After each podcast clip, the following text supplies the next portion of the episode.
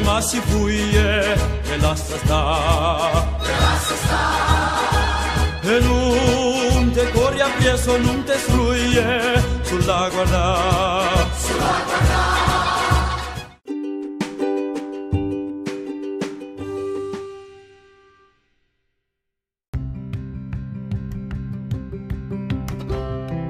Oi, gente, tudo bem com vocês? Começa agora mais um episódio do Farofa Cast. Eu sou Luísa Gualberto e neste início já vou logo convidando todo mundo para seguir a nossa página no Instagram, que está recheada de muito conteúdo legal. É o arroba.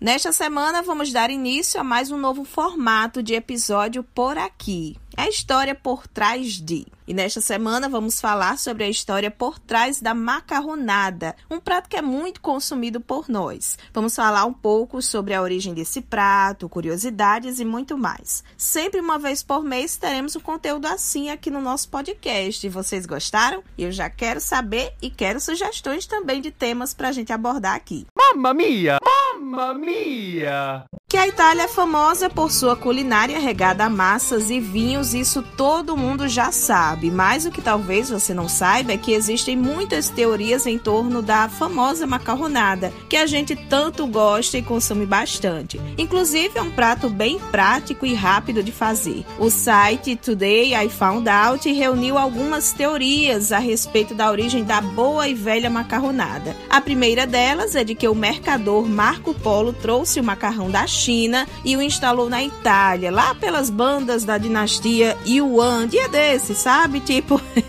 entre 1271 e 1368. Já que os chineses já tinham o hábito de comer uma espécie de macarrão instantâneo desde 3000 antes de Cristo. Aquele miojinho velho de guerra que lute, viu? Uma divergência nessa teoria está no fato de que esse macarrão tipo instantâneo feito na China não é o mesmo macarrão conhecido hoje como italiano. Outro fato é que em 1279 houve relato de um soldado italiano a respeito da famosa pasta. Segundo ele, o prato foi criado em Gênova. O macarrão da maneira como o conhecemos foi descrito de fato em 1154 pelo geógrafo árabe Idrisi, como sendo muito comum na Sicília, o que nos leva a deduzir que Marco Polo não poderia ter trazido o macarrão à Itália, pois a comida já era conhecida por lá. Muitos historiadores acreditam que quem levou o macarrão para a Itália foram os árabes, por volta do século 9 depois de Cristo, juntamente com outros alimentos como espinafre, berinjela e cana-de-açúcar. Registros encontrados inclusive em aramaico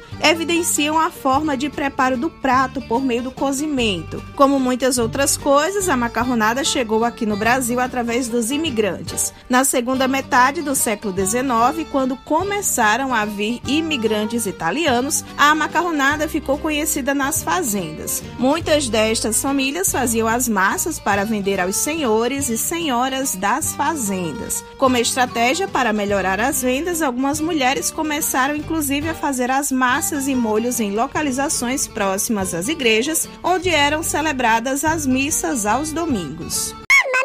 Esse prato está repleto assim de muitas curiosidades e das 10 comidas mais consumidas no mundo, quatro delas são de origem italiana. Vocês sabiam disso? E a primeira, é claro, é a boa e velha macarronada com espaguete. Existem mais de 500 tipos de massas, mas basicamente elas estão divididas em pasta fresca, pasta seca, pastas curtas e pastas longas. A massa fresca é feita na hora e a sua base possui basicamente três ingredientes: trigo trigo, ovos e água. O cozimento é mais rápido e confesso que eu nunca me atrevi a fazer a massa fresca. E vocês já? Quero saber. Para fechar o nosso episódio, é claro que eu não ia deixar de compartilhar a receita da tradicional macarronada italiana. Vamos precisar de uma massa, pode ser a que você preferir, seca ou fresca. Para o molho, frite pedaços de bacon e reserve. Em outra panela, aqueça o azeite e frite um dente de alho inteiro, apenas amassando com a mão. Assim que ele estiver estiver dourado, retire-o do azeite. Com a panela ainda no fogo, refogue no azeite temperado cebola, cenoura em cubos pequenos e pimentões verdes. Acrescente cerca de 2 kg de tomates vermelhos e maduros sem pele e sem semente picados bem pequenininhos, assim, bem picadinho, né? Acrescente o bacon reservado e deixe cozinhar por 40 minutos. Acrescente azeitonas pretas, sirva em cima da massa ainda quente, polvilhe queijo parmesão ralado.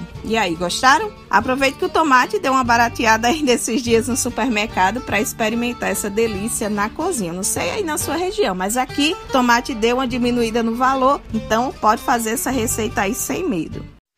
O episódio desta semana vai ficando por aqui. Semana que vem temos um novo encontro. Espero que vocês tenham gostado desse novo formato, assim, mais histórico, né, no Farofa Cast. E semana que vem a gente volta. Até lá!